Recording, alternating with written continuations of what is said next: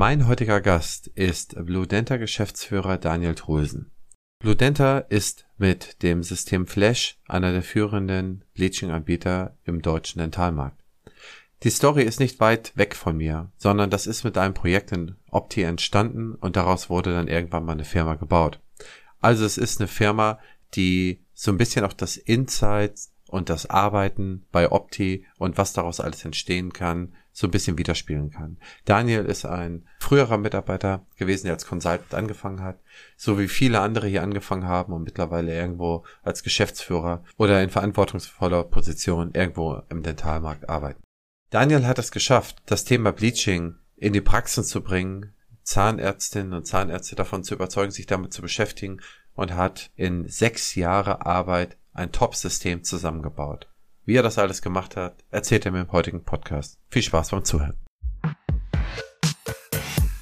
Herzlich willkommen beim Praxisflüsterer Podcast Staffel 3 Youngstars.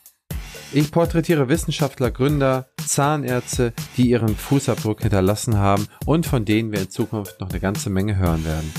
Partner dieser Staffel ist die BFS, mein heutiger Gast Daniel Trusen. Daniel, ich grüße dich herzlich und freue mich, dass du mit am Start bist. Ja, moin, moin. Vielen Dank für die Einladung. Ich freue mich. Ist für mich das erste Mal, deswegen du als alter Hase sei nett. Das werde ich sein, lieber Daniel. Wir kennen uns ja auch schon so ein paar Jährchen, aber um dem nichts von wegzunehmen, erzähl mal, wer bist du? Wo kommst du her? Mein Name ist Daniel Trulsen, hast ja schon gesagt. Ich komme aus dem beschaulichen Schleswig-Holstein, bin in Kappeln geboren, dort auch zur Schule gegangen, in Kiel studiert und im Prinzip auch die komplette berufliche Laufbahn hier geblieben und sehr glücklich. Das freut mich zu hören. Als kleiner Hintergrund und warum er auch so glücklich ist. Daniel hat nach seinem Studium hier bei mir als Consultant angefangen, bei Opti und hat sich von dort aus entsprechend weiterentwickelt. Das heißt, wir haben eine gemeinsame Startrampe aber erzähl doch mal, Daniel, wie ist es dazu gekommen? So viel ich weiß, hast du Volkswirtschaft in Kiel studiert. Und wenn ich mich nicht komplett irre, hast du doch deine, ich glaube damals war es Diplomkaufmann oder Diplom-Volkswirt, deine Masterarbeit oder Diplomarbeit hast du doch geschrieben über Energiesysteme oder so?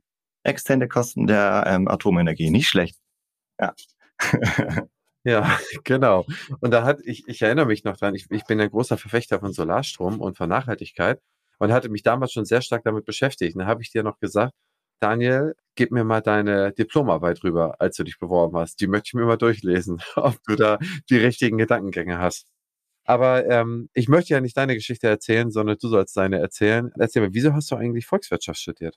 Ach so, ja, das war eigentlich im Prinzip so ein intuitiver Gedanke damals ja, der Klassiker, viele haben BWL studiert und ich dachte, BWL, ich habe damals gerne, ja, damals ein bisschen mich mehr mit der Welt, sage ich mal, im Ganzen beschäftigt.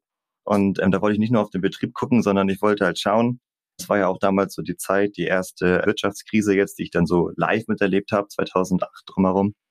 Ja, wie sowas zustande kommt. Und das fand ich sehr interessant und habe deswegen VWL studiert in Kiel und hatte da auch das Glück, dass ich mit dem Professor Dr. Scheide sprechen durfte oder halt auch Hausarbeiten mit ihm zusammen erarbeiten durfte, der ab und zu dann ja auch bei NTV im Prinzip dann diese ganzen Geschehnisse mal aufgearbeitet hat. Also das war insgesamt für mich sehr interessant und das war auch so mein Gedanke, schaust du einfach mal, weil die betriebswirtschaftlichen Dinge, die haben wir da ja auch irgendwie mit dem, dem VWL-Studium mit dabei.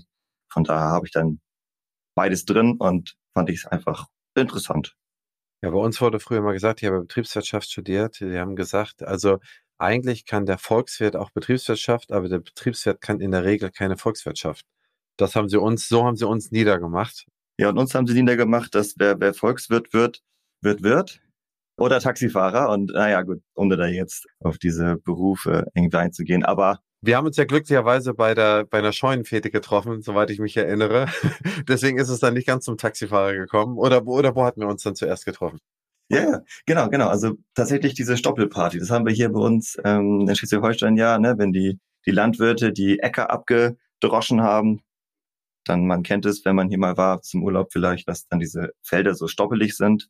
Und dann wird dann eine Stoppelparty betrieben und da kommt das gesamte Dorf dann einfach mal vorbei und so war es halt bei uns auch, ähm, in dem Falle quasi auch tatsächlich bei meinem Onkel, der im Nachbardorf sozusagen seinen, seinen Betrieb hat. Und dann sind wir beide am gleichen Tag auf dieser Stoppelparty gewesen und wir haben einfach mal ganz zwanglos gesprochen, was ich so mache. Ich hatte gerade meine Bachelorarbeit geschrieben. Das Thema hat dich ja sehr interessiert. Da hast du mich gefragt, hast du Bock auf ein Praktikum? Ähm, einfach mal um zu schauen, ob die Dentalbranche was für mich ist. Vielleicht macht dir das ja Spaß. Und ja, so ist es gekommen. 2013 habe ich dann das Praktikum in dem Sinne gemacht. Und ja, der Rest ist dann im Prinzip dann Geschichte. Ne? Also hat dann ja auch gut funktioniert, kann man sagen. Ja, aber diese Geschichte möchte ich einfach mal ein bisschen beleuchten. Denn es ist ja so, von außen sieht man das ja meist nicht. Und ganz viele Leute, die hier bei mir irgendwie angefangen haben oder auch hier studiert haben oder nach dem Studium eingestiegen sind, sind jetzt irgendwo in der dentalen Welt Geschäftsführer oder haben da irgendwie signifikante Rollen. Wie gesagt, du jetzt mal stellvertretend dazu, äh, wie sieht eigentlich so eine Rolle beim Beratungsunternehmen, also bei Opti, dann aus? Wie bist du da eingestiegen? Und wie bist du dann nachher zu deinem eigenen Projekt und dann sozusagen in die eigene Firma reingekommen? Erzähl mal die Geschichte. Ja, also das ist natürlich sehr, sehr spannend, weil Berater, das kann halt alles und nichts sein. Ne? Also man, man, von jedem Kunden ist es halt individuell, was ist gefragt, welche Situationen sehen wir hier, ne? welche Lebenssituationen teilweise halt auch. Ich habe halt damals angefangen halt auch, ich sag mal, in der Praxisbewertung, Analyse, Standortanalyse, also im Prinzip die Gründer und die Abgeber halt auch betreut. Und da geht's halt nicht nur um das ja, berufliche, wo man, was man halt irgendwie berücksichtigen muss, sondern junge Leute wollen, haben natürlich auch Sorgen, Ängste, ne, wo geht's hin? Werde ich das überhaupt ähm, wirtschaftlich packen oder nicht? Bin ich der richtige Mensch, Typ Mensch dafür, eine Praxis zu gründen? Das ist dann ja auch äh, ja sehr schwierig. Und von daher hat man da dann von vom ersten Tag an ja ein ganz gutes Pensum, weil man sich da schnell reinarbeiten muss, was auch sehr viel Spaß macht. Und allgemein kann man sagen, hier als dann bei Opti damals als Berater zu arbeiten, hat mir sehr stark geholfen, ja, überhaupt selber zu wissen, was man für ein Typ Mensch ist, wie man mit Stresssituationen umgeht, was einem liegt, was einem nicht so liegt. Und das bringt einem einfach viel. Wenn man Leute berät und das dann auch irgendwie erfolgreich macht, dann kriegt man selber seine Projekte auch ganz gut zurecht. Und so war das im Prinzip dann vielleicht der erste Schritt und die, der nächste Schritt, dass man dann das Projekt Bleaching, was wir es damals genannt haben. Mal ganz kurze Zwischenfrage. Hattest du damals auch, ich weiß es wirklich jetzt nicht mehr, hattest du eigentlich damals was mit unserer Summer School zu tun? Also du hast der Startex gemacht, das erste Jahr, so das war ja diese mit 13 Leuten oder so. Oder 16, weiß ich nicht. Und die allererste Summer School, die habe ich mit organisiert. Das war ja Torben, ich und du und Thies. Genau ja, das eigene Projekt Bleaching, so haben wir das jedenfalls genannt. Da ging es halt auch erstmal darum, wo sind wir, wie, was sagt der Markt? Da gab es halt diese EU-Kosmetikrichtlinie zum Oktober 2012 hin, die der Zahnärzteschaft im Prinzip so eine Art Monopolmacht für die professionelle Zahnaufhellung ja zugesprochen hat. Das hat dieses komplette Projekt dann ja auch so interessant gemacht, zu sagen, okay, jetzt, jetzt müssen die Zahnärzte ja irgendwie mal das auch annehmen. Bloß warum ist es so, so schleppend? Und da gab es halt einige Gründe für. Und zwar, dass es halt nicht das perfekte Produkt so gesehen gab damals und in der Zahnärzteschaft, im Dentalmarkt einfach so ein bisschen die Angst davor, dass man dem Patienten etwas verkauft, was er vielleicht gar nicht möchte. So, und dieses Projekt beinhaltete halt zu schauen, was brauchen wir, also produktseitig, und um was müssen wir drumherum schaffen, damit der Zahnarzt Bock hat, dann dieses Produkt auch zu benutzen und ähm, sein Team zu motivieren, dass die Patienten dann auch wirklich in der Praxis sich diese ja, Leistung im Prinzip ja, nachfragen. Und genau, dass im Prinzip der Markt ist dann auch so quittiert, wie, wie es, wie es halt auch sich einfach gehört. Weil das ist eine sehr emotionale Leistung. Jeder Mensch wünscht sich einfach hellere Zähne, schönere Zähne. Damals auch schon, auch wenn es jetzt schon neun Jahre her ist tatsächlich oder acht Jahre. Damals war es halt auch schon wichtig. Was meinst du denn? Was waren denn die großen Trends, die dazu geführt haben, dass die Leute sich einfach hellere Zähne oder grundsätzlich ein besseres visuelles Aussehen gewünscht haben? Also da kann man vielleicht tatsächlich schon mit dem HD-Fernsehen anfangen. Vor HD war es halt so, du hast dem Tagesschausprecher da jetzt nicht komplett ähm, angesehen, welche Zahnfarbe der jetzt vielleicht hat oder ob er jetzt Fältchen, Lachfältchen, wie auch immer hat. Mit HD-Fernsehen war es halt dann tatsächlich so, du konntest im Prinzip alles sehen. Dann kamen die Social Medias dazu mit Facebook. Früher, ganz früher SchülerVZ, StudiVZ, das waren ja so die Anfänge. Und dann halt Facebook, jetzt Instagram. Aber das sind alles Dinge, die dazu beigetragen haben, dass man sieht, okay, die Menschen in der Öffentlichkeit, die kümmern sich darum. sowohl Frauen als auch Männer. Und das macht ja was mit einem, dass man selber überlegt, okay, möchte ich das vielleicht auch? Bin ich zufrieden mit dem, was ich jetzt im Prinzip habe? Ist ja jedem das seine? Und, und viele Menschen haben dann gesagt, Mensch, okay, das, ich kann da was machen. Es gibt Möglichkeiten. Ähm, die sind professionell vor allem und das nehme ich dann auch in Anspruch. Okay, das war der Druck aus dem Markt und äh, erzähl mal was zu der Kosmetikrichtlinie. Was hat die EU da genau juristisch regeln wollen? Also genau, grob zusammengefasst kann man sagen, dass die EU einfach verhindern wollte, dass Amateure in Anführungszeichen mit hochdosierten Zahnaufhellungsprodukten oder auch ja, hochdosiertem Zahnaufhellungsgel Patienten behandeln in einer Nicht-Zahnarztpraxis, also in einer Nicht-Praxisumgebung. Was meiner Meinung nach auch komplett richtig ist, weil wenn man es falsch macht, kann da schon etwas schiefgehen. Das ist ansonsten eine, eine komplett risikofreie Behandlung. Aber wenn das jemand macht, damit er davon einfach keine Ahnung hat oder Dinge einfach vernachlässigt, die wichtig sind, dann kann man da Ergebnisse erzielen, die keinem irgendwie gefallen. Und das ist meiner Meinung nach eine sehr, sehr ähm, gute Entscheidung gewesen, weil man geht ja auch nicht zum, weiß ich nicht, zum Friseur, um sich dann einen Zahn ziehen zu lassen. Jedenfalls heute nicht mehr. sondern man geht zum Zahnarzt und genau das sollte man halt auch einfach immer tun. Wenn es um die Zähne geht, geht man zum Zahnarzt. Das ist eine einfache Regel, die man einfach befolgen sollte. Ja, sprich, da kamen ja zwei Dinge zusammen. Das war einmal das Gesetzliche und einmal der Nachfragedruck seitens der Patientinnen und Patienten. Im Prinzip, so wie ich mich erinnere, seinerzeit war das ja auch der Projektauftrag, den wir dann von außen erhalten haben, um uns damit entsprechend äh, zu beschäftigen. Was ist dann passiert? Was waren dann die nächsten Schritte? Genau, also wir haben uns halt entsprechend der Vorgabe damit beschäftigt, haben halt den Markt komplett sondiert. Was gibt es an Produkten? Über den Markt selber haben wir jetzt gesprochen. Die Nachfrage war da und das Potenzial ist da. Die Zahnärzte müssen vorbereitet werden, haben aber eventuell eine Art, ja jetzt nicht Angst, aber Respekt vor dieser, vor dieser Leistung, weil man muss sie halt schon irgendwie aktiv ansprechen, den Patienten gegenüber. Ist jetzt nicht so, dass ein Patient, der davon, also der von Bleaching noch nie was gehört hat, dann auf einmal aus dem Nichts sagt, Mensch, ich hätte ganz gern hellere Zähne, können Sie mir da irgendwie was anbieten?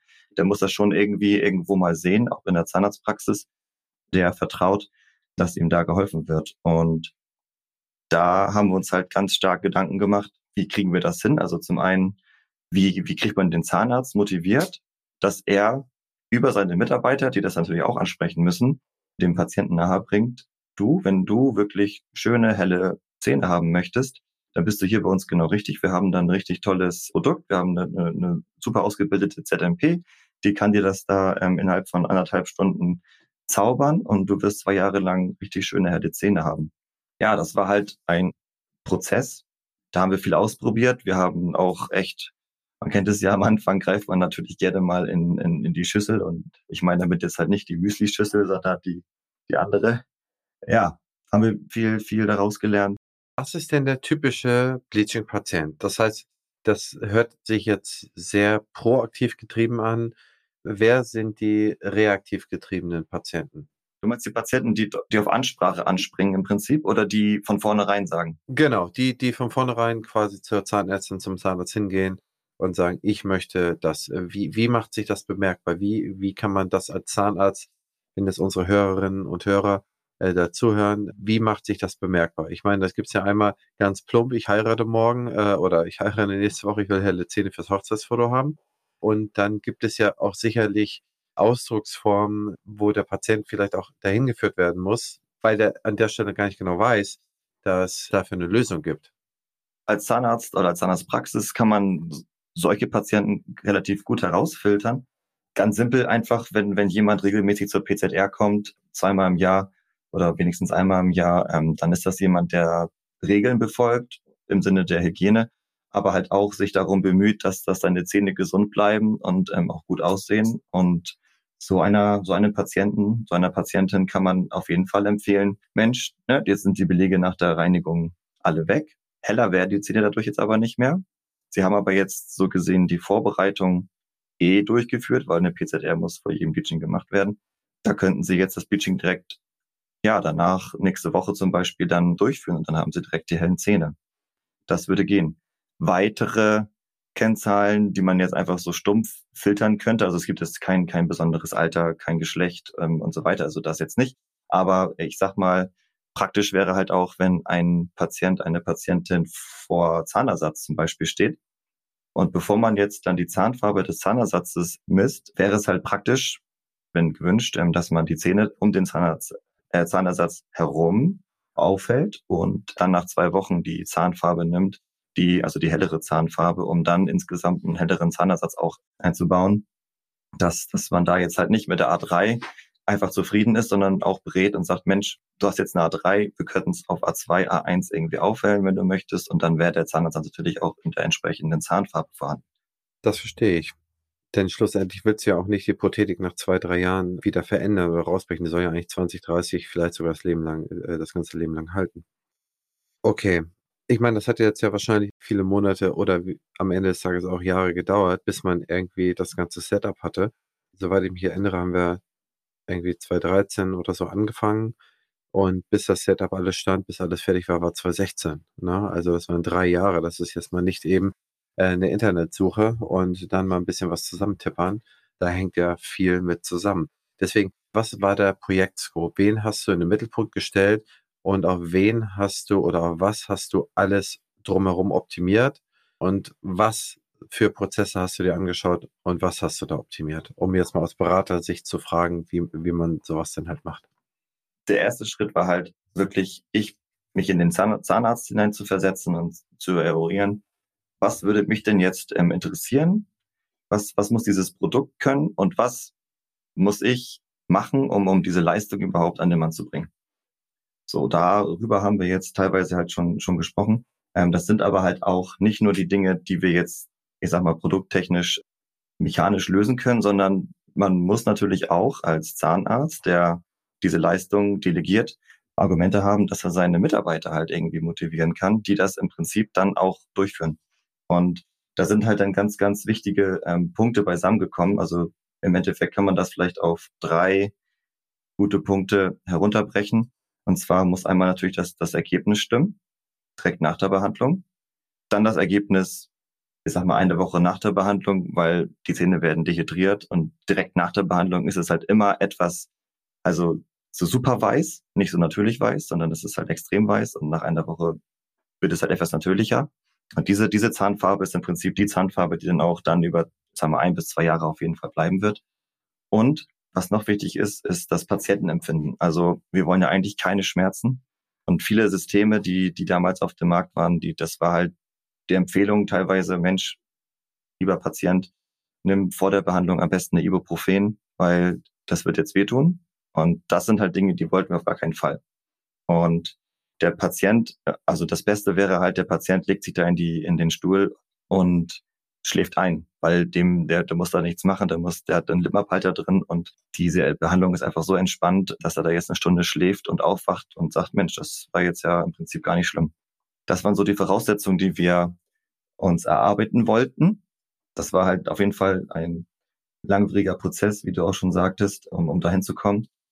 Und wo wir jetzt letztendlich dann 2016 ähm, Ende April auch gelandet sind.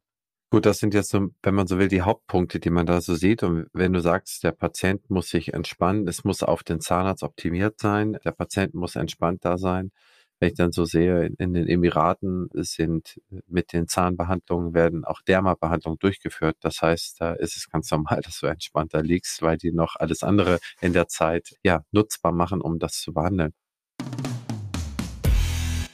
Einfach aus Zeit Gesundheit machen. Hier erlaube ich mir einen kleinen Hinweis auf den Staffelpartner, die BFS, die mit ihrem Angebot von 24 kostenfreien Raten für den Zahnarzt bislang einmalig auf dem Abrechnungsmarkt unterwegs ist. Was daran so interessant ist, ist, dass der Konsument, also der Patient, eigentlich gar nicht mehr entscheidet danach, was das Produkt oder die medizinische Dienstleistung einmalig kostet, sondern was es auf eine gewisse Laufzeit für eine monatliche Belastung für diesen Patienten ist. Für den Zahnarzt ist es insofern auch sinnvoll, sich dahingehend zu entscheiden, weil der Zugang zu auch einkommensschwächeren Bevölkerungsschichten somit ermöglicht wird.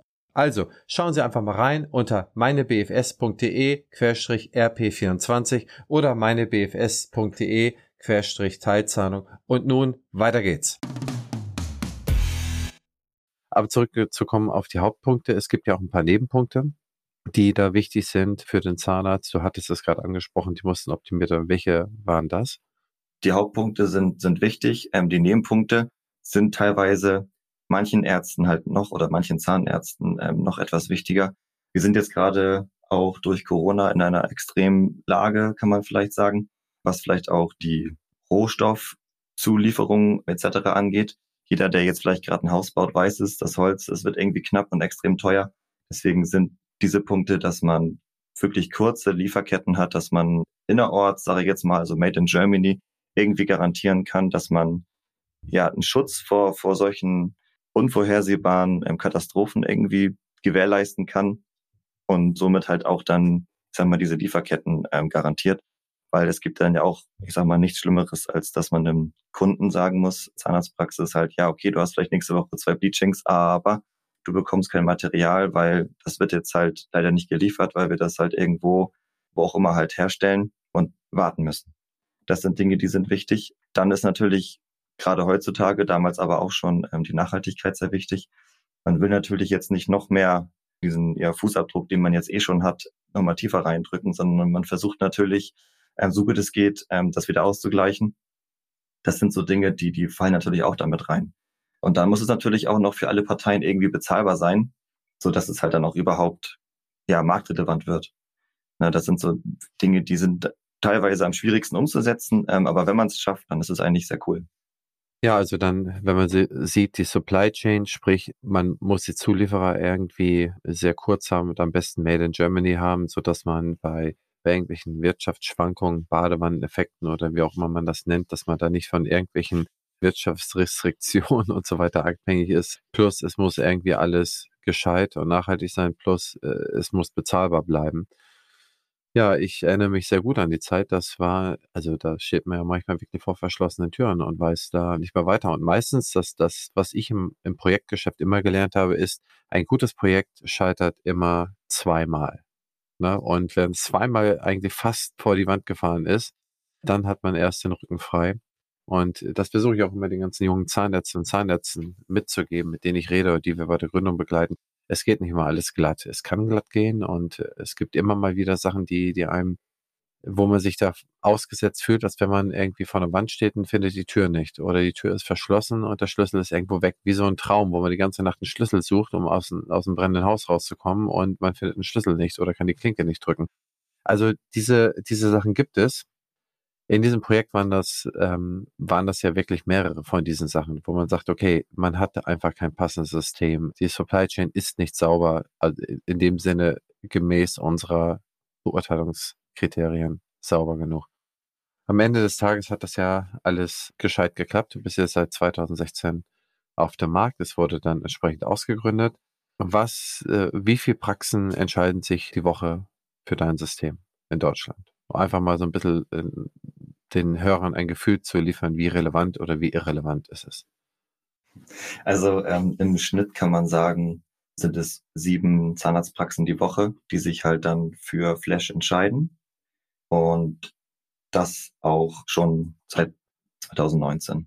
Also seit 2019 haben wir dann wirklich, ich sag mal, die Marktdurchdringung bekommen, dass, dass wir diese Frequenz halt auch halten können.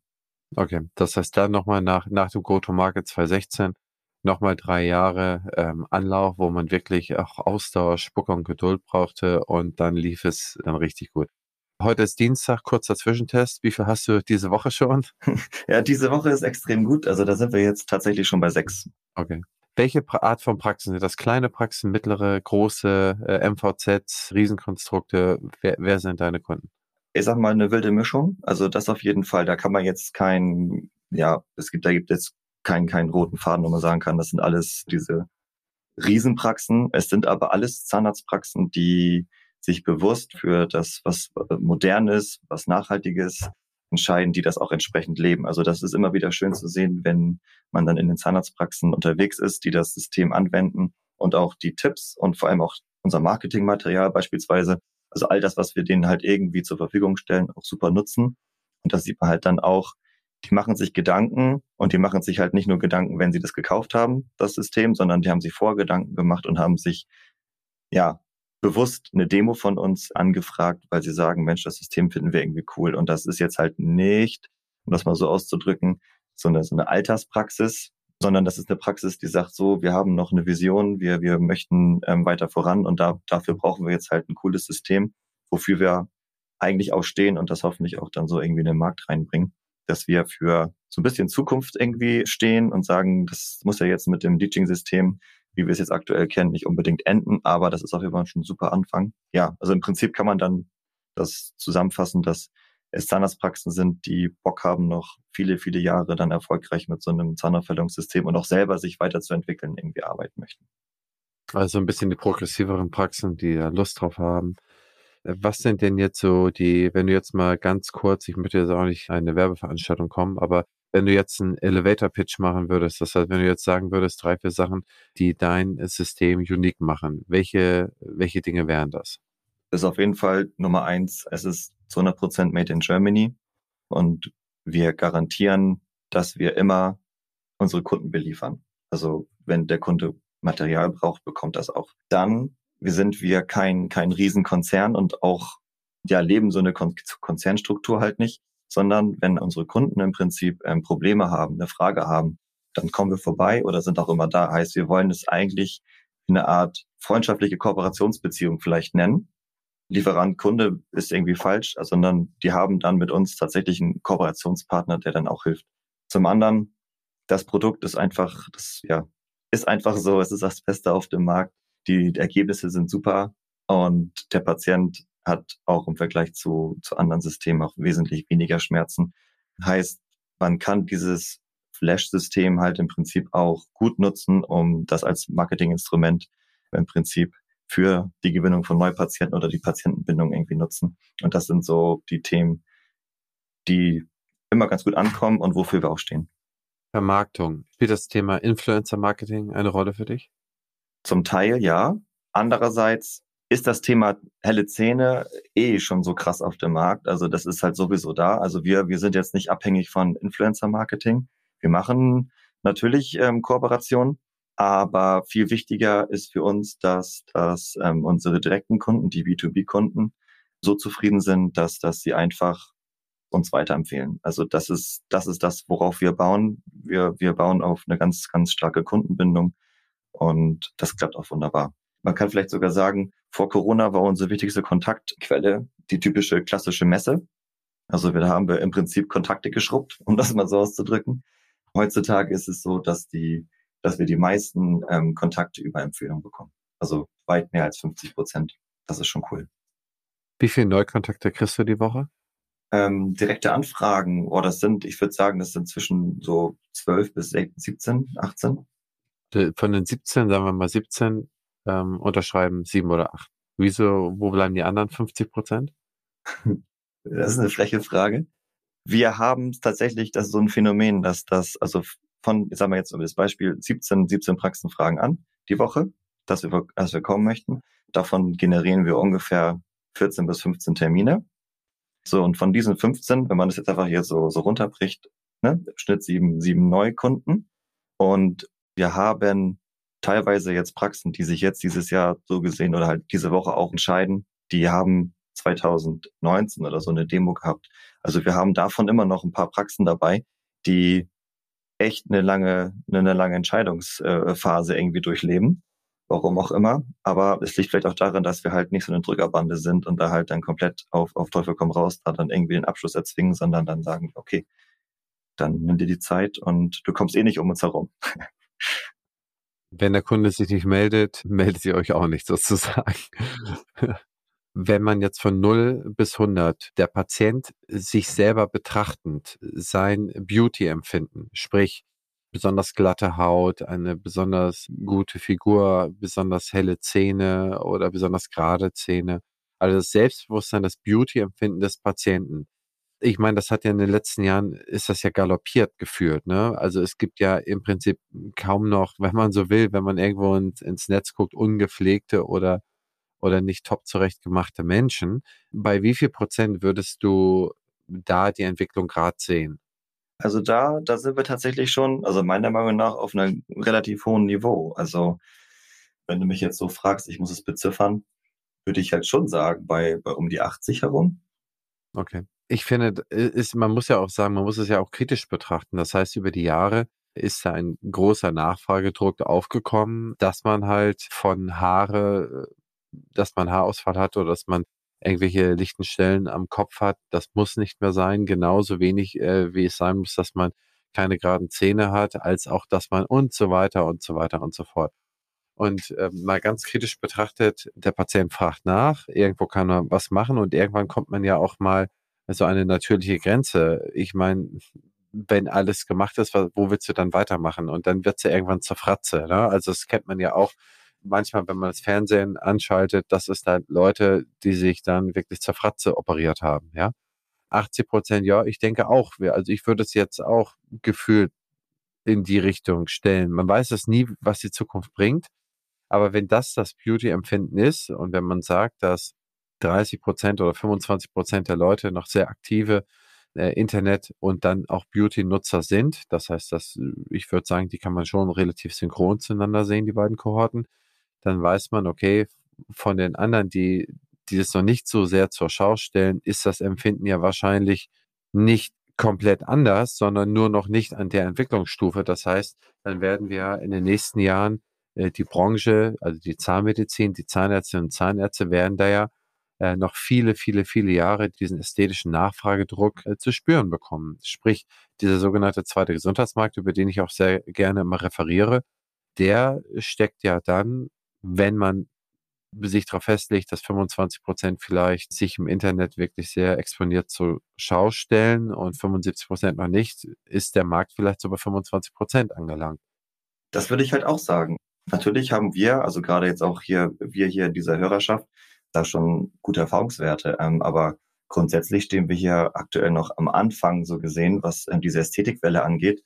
Die nimmt gerade richtig Fahrt auf, also das auf alle Fälle. Aber ich glaube nicht, dass wir hier jetzt schon über die 30 Prozent drüber sind. Das auf gar keinen Fall. Also das, das denke ich auch. Da wird noch sehr viel mehr Nachfragedruck kommen. Da wird auch noch, ja, wahrscheinlich noch sehr viel mehr Aufklärungsarbeit auf uns zukommen, damit es halt nicht zu diesen Fratzen kommt.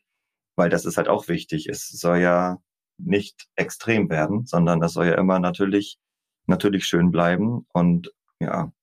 Wie siehst du das? Wie kann man der Praxis eigentlich helfen? Also angefangen bei einer Anamnese. Wie kann die Praxis herausfinden, welcher Patient oder welche Patientin sich hier sehr gerne beraten lassen würde?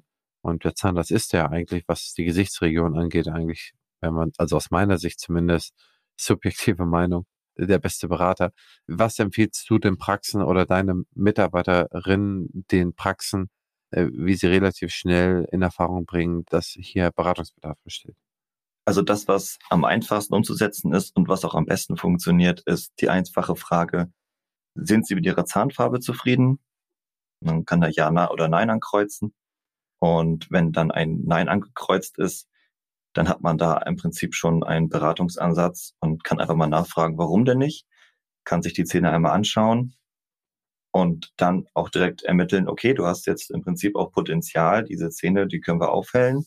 Das, das könnte man tun. Das geht halt natürlich auch noch ein bisschen extremer, wenn man den Patienten sich bewerten lässt. Also, dass er selber sagt, wie, wie unzufrieden oder wie zufrieden sind sie denn auf einer Skala von eins bis zehn, um dann vielleicht noch intensiver von vornherein in die Beratung zu gehen.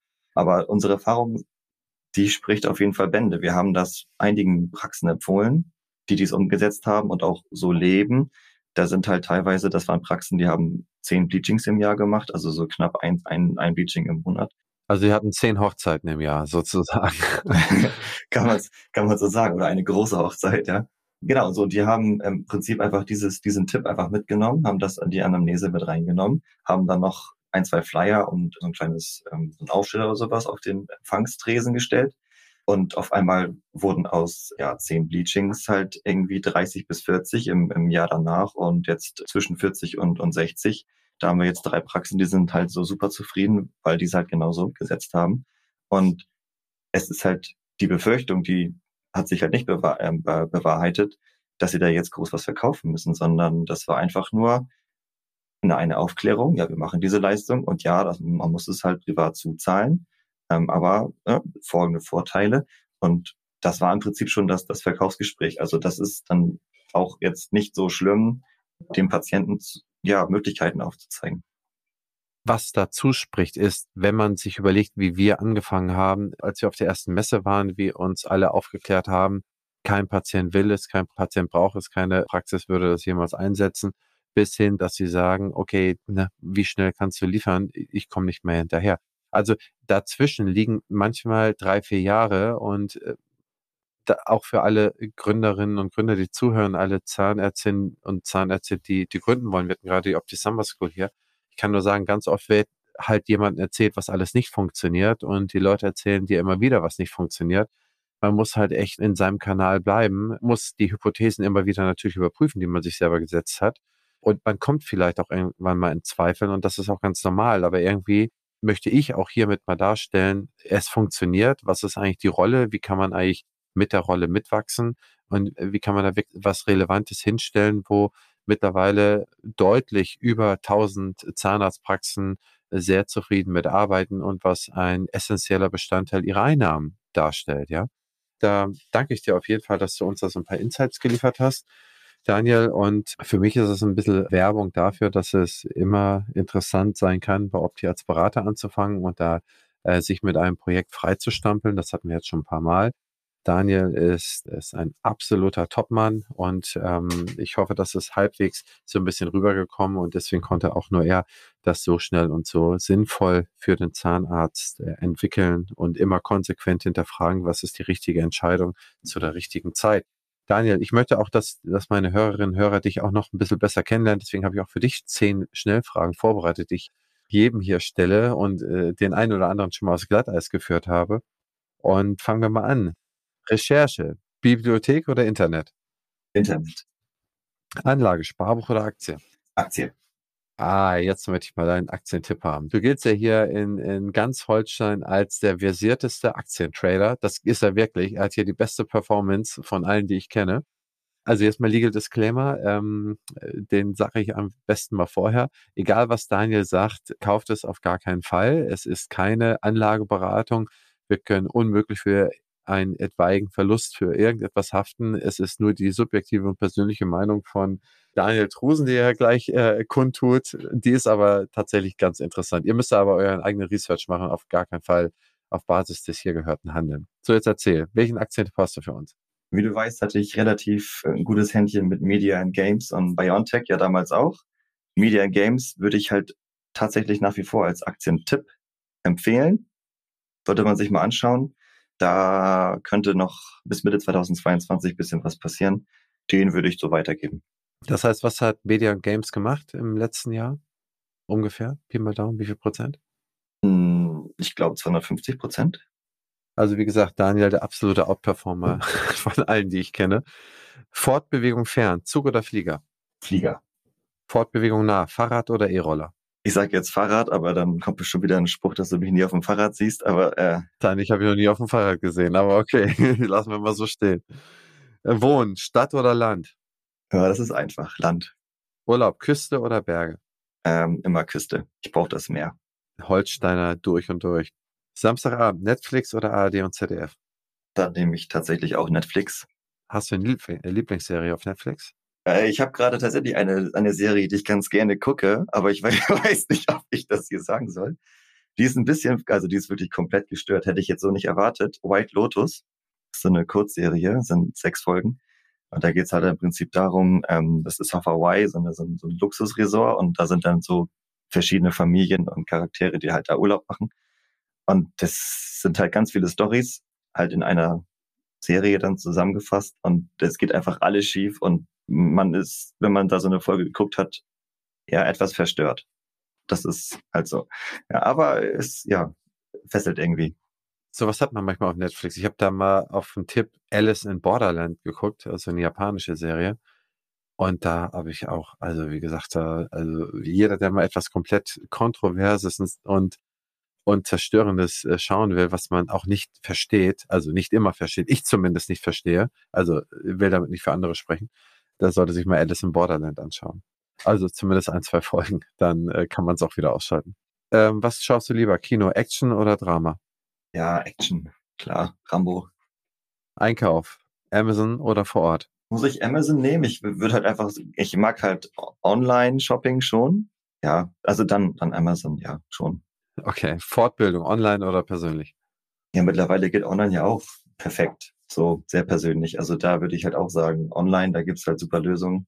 Macht ihr auch Online-Fortbildung? Äh, noch nicht, arbeiten wir dran. Da sind wir tatsächlich gerade dran. Vor Ort habt ihr, macht ihr immer noch? Ja. Okay. Da haben wir noch, genau. Erzähl, was passiert die nächsten zwölf Monate? Worauf freust du dich am meisten? In den nächsten zwölf Monaten werden wir das Coronavirus in den Griff kriegen und wieder normal leben können, uns treffen können und auch Veranstaltungen planen und durchführen können. Und darauf freue ich mich halt einfach, diesen Vollkontakt mit, mit anderen Menschen wieder zu haben. Ich war jetzt am Wochenende wieder ähm, auf einer Veranstaltung und habe gemerkt, es ist einfach immer noch was anderes, wenn man sich wieder so richtig schön face-to-face -face einfach mal besprechen kann. Ansonsten werden wir natürlich weiterhin fleißig unsere Praxen einsammeln, mit denen wir dann weiter erfolgreich arbeiten möchten. Und am meisten freue ich mich halt, wie gesagt, auf, auf den hoffentlich wieder einkehrenden persönlichen Kontakt mit anderen äh, Leuten. Sehr schön, Daniel. In dem Sinne, danke für deine Zeit. Danke für das sehr persönliche Interview. Ja, vielen, vielen Dank. Und für meine Hörerinnen und Hörer, ich hoffe, euch hat dieser Insight in meine Welt, in das, was wir auch machen, äh, womit wir uns auch beschäftigen, vielleicht auch mal dem einen oder anderen geholfen zu verstehen, dass wir es ganzheitlich sehen, dass wir sowohl die Zahnärzte und Zahnärzte in der Gründung, in der Abgabe, äh, aber auch im Lauf von Gründung zur Abgabe, das heißt, was können sie alles in ihrer Praxis machen, sehen und dort auch mit vielen Punkten in Kontakt kommen und da auch die Themen bis zum Ende verfolgen, wie wir es jetzt hier in diesem Fall auch gemacht haben. Ich werde hin und wieder jetzt mal so ein Interview einstreuen für alle, die, für die es interessiert. Ich werde auch im Intro, werde ich auch einsprechen für die, die es nicht interessiert, die sagen, okay, fremde Gäste oder irgendwie ganz andere Sachen, die könnt ihr dann überspringen und könnt die nächste Folge anschauen. Ich hoffe, es hat euch gefallen und in dem Sinne, wenn es euch gefällt, gebt mir eine kleine Bewertung ab zu der Folge. Ich freue mich wahnsinnig über eine Bewertung. Das hilft mir auch sehr, entsprechend wahrgenommen zu werden. Und bis zur nächsten Folge, euer Christian Henrizi. Publisher dieses Podcastes ist die Opti Consulting. Wir gründen Praxen, wir geben Praxen ab, wir helfen Praxen bei ihren Prozessen, bei MDR, bei Medizinprodukten, bei Personal, bei allen Themen, die eine Praxis so beschäftigt im Laufe ihres Produktlebenszykluses. Abonnieren Sie unseren Newsletter, abonnieren Sie unseren Podcast, damit Sie keine Folge mehr verpassen. Bis dahin, Ihr Christian Henrizi.